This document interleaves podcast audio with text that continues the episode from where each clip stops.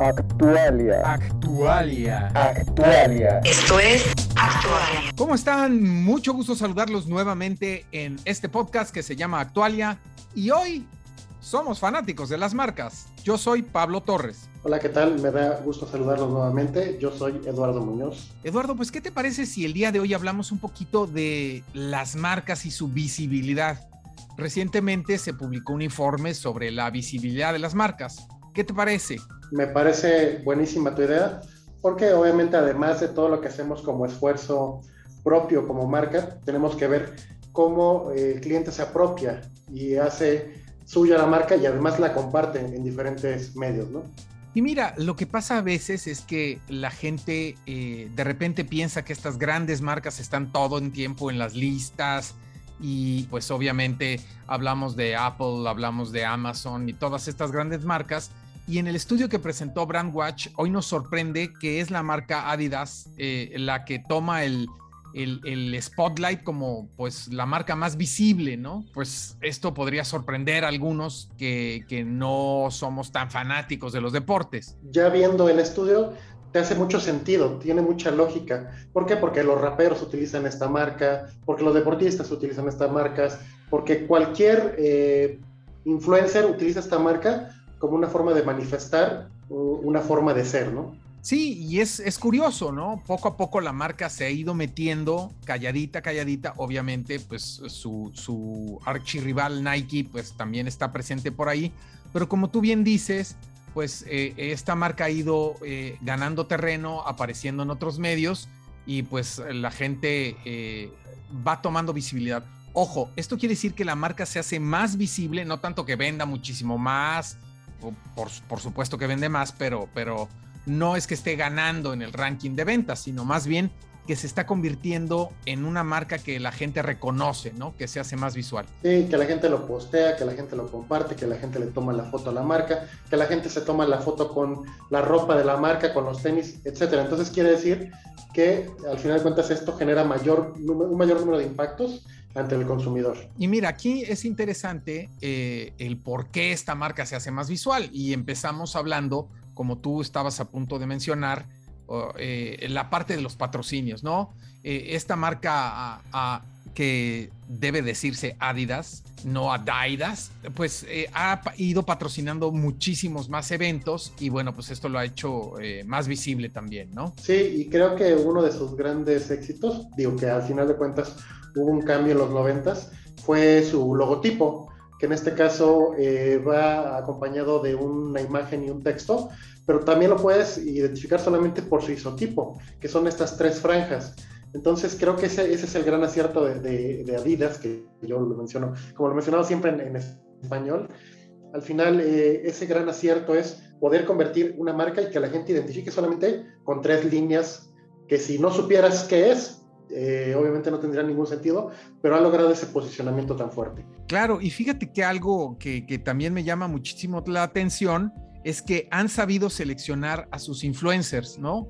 Y obviamente, pues esto del movimiento K-Pop, eh, pues ha sido determinante para que también muchas más personas conozcan la marca, ¿no? Sí, que es un movimiento que tiene millones de seguidores, que incluso ha generado movimientos en la vida real fuera de las redes sociales, que obviamente creo que ese es uno de los grandes aciertos de los gerentes de marketing de las diferentes marcas, estar siempre al pendiente de las tendencias y creo que eso es uno de los principales hallazgos de este, de este estudio. Y bueno, obviamente pues no es una marca nueva, ¿no? Tiene un gran legado, ya tiene una historia, incluso se han dado el lujo de tener eh, no solo una marca vanguardista, sino retomar su pasado con esta parte de, que, lanzaron ya hace un tiempo, con lo que era la, parte de Originals, que también pues como que volvió a tomar cierta fuerza y resultó bien, bien interesante que también eligieran a otros representantes y nos hicieran recordar muchas cosas, ¿no? Sí, eh, como retomar las fotos de esas grandes glorias de equipos que han ganado, por ejemplo, los campeonatos del mundo de fútbol y al final cuentas recordar y eh, evocar esa parte de la memoria de los consumidores, eso genera una mayor empatía y obviamente un, mayor enganchamiento con el consumidor. Siguiendo también con este análisis que hace el estudio de Brandwatch, eh, también vemos que hay como que tres temas que están tomando mucha visibilidad y estamos hablando de lo que son la tecnología, el deporte y todos estos productos envasados que también están teniendo muchísima visibilidad. Claro, y digo, ahí sí, por ejemplo, en tema de tecnología, yo creo que indiscutiblemente Apple es el rey, de ahí las marcas que me digas. Eh, deportes, pues obviamente Adidas aquí nos dio esta sorpresa que yo creo que cualquiera hubiera pensado que Nike sería la marca líder, pero eh, obviamente en este tipo de temas eh, nos, nos, nos, llevó a otro, a otro lado que no habíamos visualizado. Claro, y fíjate que para mí también es sorprenderte todo este gran esfuerzo que están haciendo las marcas chinas, eh, más en nuestro país que en el país vecino, obviamente por cuestiones de competencia, pero ese esfuerzo que están haciendo las marcas chinas por ir tomando el mercado, la verdad, yo creo que va caminando bastante bien y cada día pues están ganando más adeptos. Sí, y por ejemplo, en el caso de estas marcas chinas, Huawei yo creo que fue la que primera eh, dio el primer golpe en la mesa al hacer, ser patrocinador de, del Club América, ¿no?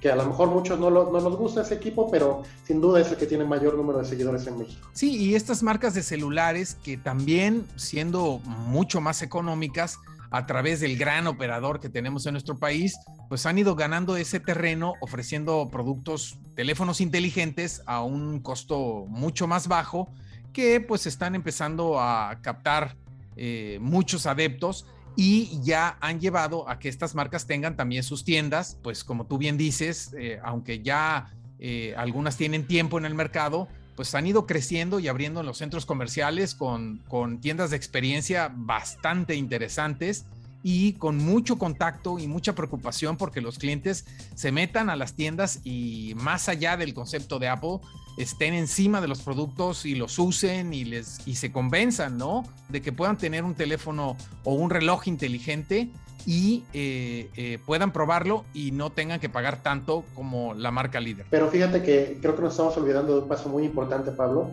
que más allá de tener el mejor producto que puedas construir físicamente, creo que tenemos que ver ese, ese tema de construir una gran marca, lo que, lo que significa poder tener una marca que pueda ser identificada solamente por un par de líneas, creo que eso sería magnífico para cualquier marca en cualquier parte del mundo.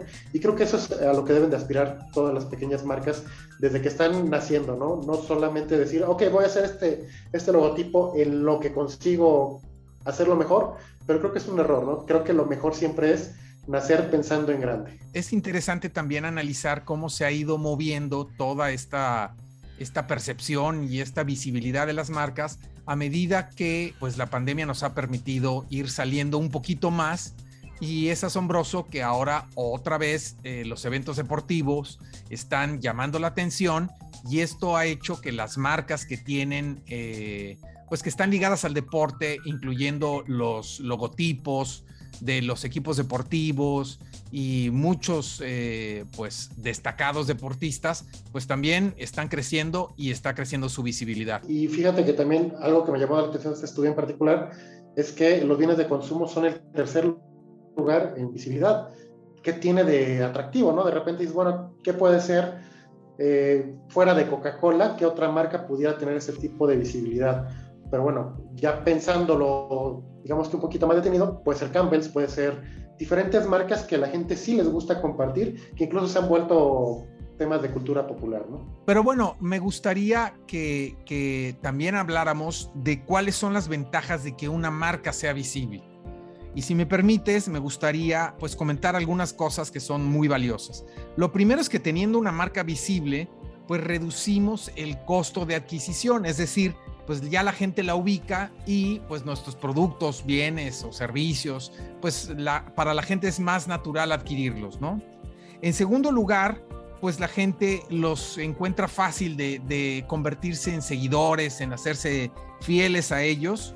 Y también, pues eso nos sirve para recuperar algunos clientes que se perdieron en todas estas eh, transiciones pandémicas. Y finalmente, pues le generan un gran valor a los productos eh, con esa confianza de que en el momento que estamos indecisos, pues siempre nuestro cerebro, y tú eres experto en esto, pues va a reaccionar hacia esas marcas que tenemos guardadas en la cabeza, ¿no? Claro, y dijiste una palabra clave, la confianza. Esa confianza que ya se ganó con la marca.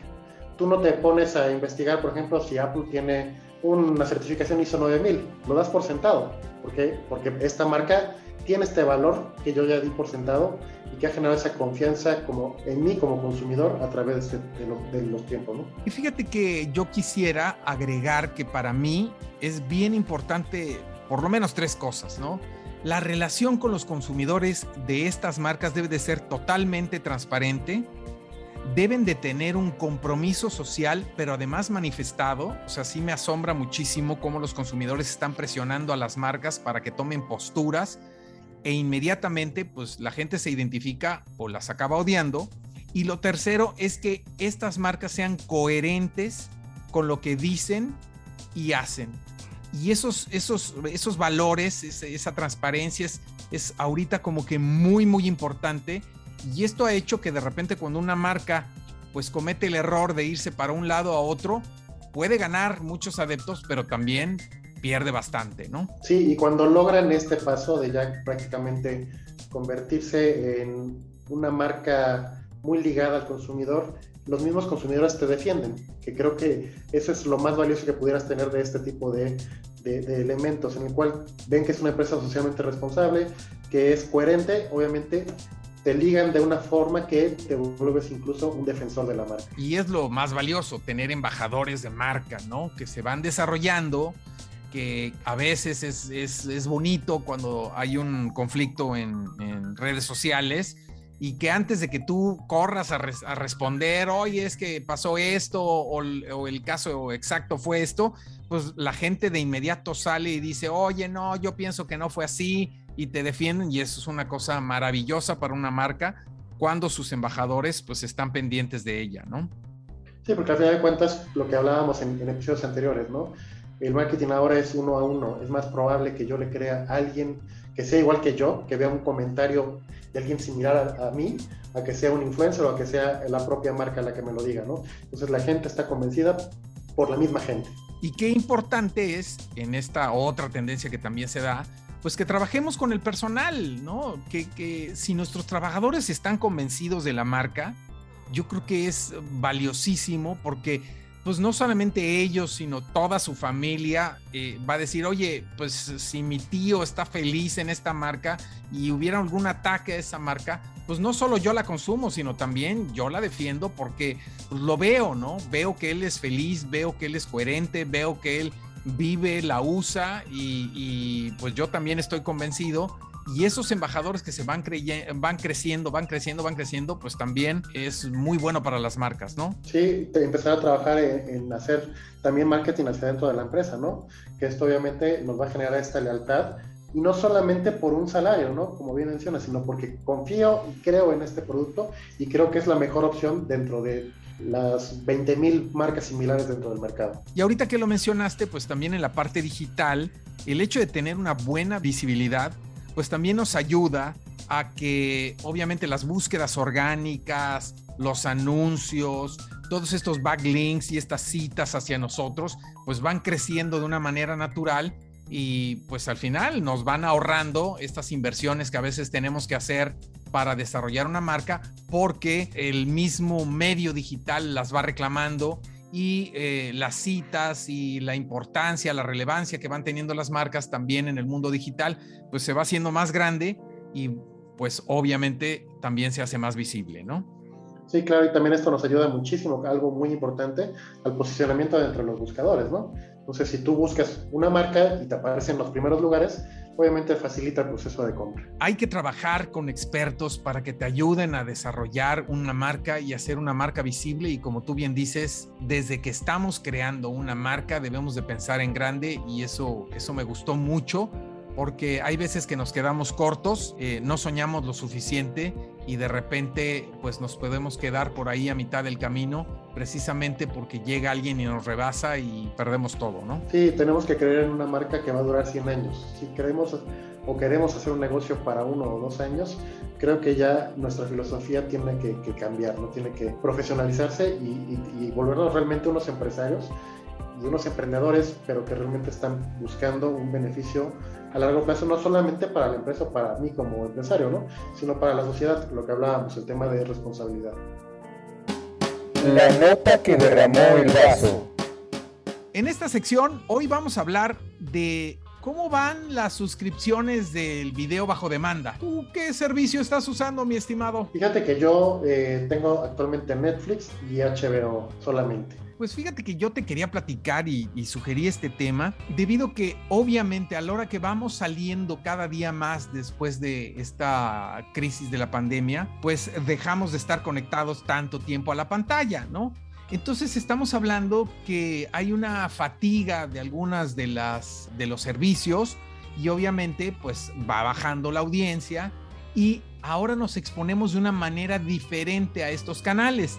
Es decir, no sé si te has percatado, pero ahorita ya ves más anuncios de publicidad exterior de estos canales para volver a hacer que regrese la gente y se vuelva a conectar para ver todas las series y la oferta que tienen. Claro, pero al final de cuentas este boom que tuvieron todas las plataformas se debió a este encierro y a la falta de opciones de entretenimiento, ¿no? Al poder ya tener una mayor libertad los consumidores, están obviamente regresando a actividades como ir al cine, o como obviamente visitar parques o visitar centros comerciales y esto obviamente eh, difícilmente va a regresar a un mismo nivel que previo a la pandemia. ¿no? Y bueno, ya hablábamos en otra ocasión de toda esta guerra de contenido que se está dando, que pues la verdad resulta interesante y obviamente pues hemos visto también muchas fusiones, adquisiciones para tratar de hacer un catálogo todavía más robusto y bueno, pues resucitar también viejas glorias, eh, aprovechando los, los inventarios que tienen pues todos estos estudios y televisoras, ¿no? También eh, tenemos que ver que existen algunas plataformas de nicho, ¿no? Que solamente eh, se buscan por una serie o por un, por un solo título, que al final de cuentas te tienes que amarrar a esta plataforma por buscar, te, te voy a decir, por ejemplo, ahorita yo me acuerdo o recordé que estoy inscrito en, en, Crunchyroll, que es otra plataforma exclusivamente de animes, porque a mí y a mi hijo nos gusta ver un anime en particular. Entonces, eh, yo creo que este contenido de valor especializado puede ser la diferencia para las plataformas y poder captar un público diferente. Y algo que también me da gusto es que estamos volviendo a que esas, esos servicios de suscripción están buscando eventos en vivo para volver a atraer a la gente y los grandes eventos pues ya están encontrando que no solo tienen que transmitirse en televisión abierta, sino de repente pues van a ser eventos cerrados y volvemos a, a crear eventos deportivos premium y eventos de entretenimiento, conciertos y todas estas presentaciones, también de una manera muy especial y de una manera exclusiva para darle diferencia a toda esta oferta que tenemos de servicios de suscripción. Claro, sí, por ejemplo, los partidos de la Liga Europea le están pasando a través de HBO. Pues mira, yo creo que se vienen buenas cosas y debemos de tratar de generar una buena oferta para que el consumidor tenga su tiempo en pantalla, pero también aproveche y conviva nuevamente con la naturaleza y el mundo exterior. Y con la familia y con los amigos, digo, con su con sus cuidados, pero creo que retomar esta, este contacto humano nos va a beneficiar a todos, sobre todo en el tema eh, psicológico, ¿no? Y que tanta falta nos hace, tanta falta nos hace retomar el contacto físico. Así es, Pablo. Un tema que yo creo que nos va a seguir dando mucho de qué hablar, pero creo que lo podremos retomar por completo en un nuevo episodio. Pues muchas gracias por escucharnos en esta ocasión. Yo soy Pablo Torres y me pueden encontrar como arroba ptorresmx en las redes sociales. Muchas gracias a todos por escucharnos. Mi nombre es Eduardo Muñoz y me pueden encontrar como Eduardo Munoz a través de Twitter o como Impronte en diferentes redes sociales. Actualia es una producción de Brand Marketing e Impronte. Derechos Reservados 2022.